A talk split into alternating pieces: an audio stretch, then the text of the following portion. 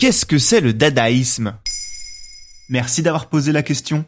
Il y a des courants artistiques dont on a tous entendu parler au moins une fois, que ce soit à l'école, dans un musée ou au détour d'une émission culturelle. Mais pour autant, il peut être difficile de les définir. C'est donc là que nous intervenons. Aujourd'hui, nous allons éclairer vos lumières sur un mouvement intellectuel du début du XXe siècle, le mouvement Dada.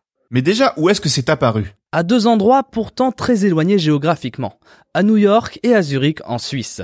C'est en 1916 que ce mouvement international fut à l'initiative d'artistes et d'écrivains. Il fait suite au climat de guerre ambiant qui provoque un sentiment de dégoût dans le milieu culturel mondial. Le point de départ réside dans des réunions de jeunes artistes de Zurich au cabaret Voltaire pour présenter et assister à des manifestations artistiques, littéraires ou musicales. L'objectif est simple, refuser toute contrainte idéologique, douter de tout dans le but de montrer qu'au-delà des horreurs de la guerre, il existe une autre vie. Car la guerre serait, selon les dadaïstes, le résultat d'un monde sous contrainte. Or, sans liberté, les esprits dépérissent et n'ont que pour unique solution le conflit. Ainsi, l'idée est de déconstruire ce que nous savons pour retrouver le caractère indépendant de l'être humain et donc d'aller vers un nouvel idéal. Et ça se caractérise comment concrètement? En mettant en scène artistiquement ce refus des contraintes. Cela se fait au travers de tracts, de revues très inventives, mais aussi d'expositions subversives redéfinissant les codes moraux de notre société. Le tout étant dicté par la notion de spontanéité dans la création. La première pièce tangible du mouvement fut le manifeste littéraire publié sous forme de tract en 1915 par Hugo Ball et Richard Welzenbeck à Berlin. Un manifeste qui dans les grandes lignes veut faire disparaître la notion de bon goût ou même de goût, déconstruisant totalement les codes de ce qui doit être beau ou non.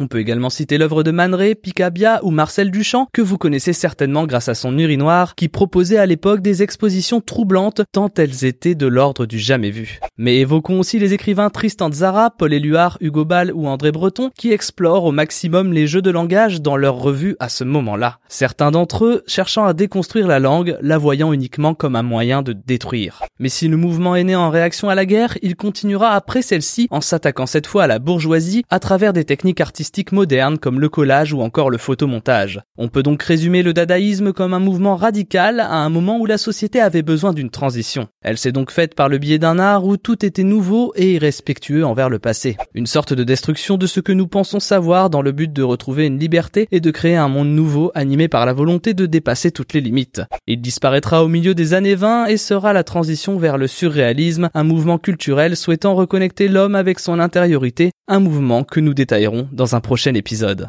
Ah oui, au fait, grâce à votre fidélité, depuis le 13 janvier 2022, le podcast Maintenant vous savez culture, c'est aussi un livre. Alors courez chez votre libraire et découvrez plus de 100 sujets qu'on a sélectionnés pour vous dans le livre officiel de Maintenant vous savez. Maintenant, vous savez. Merci d'avoir posé la question. En moins de 3 minutes, nous répondons à votre question. Que voulez-vous savoir? Posez vos questions en commentaire sur les plateformes audio et sur le compte Twitter de Maintenant, vous savez.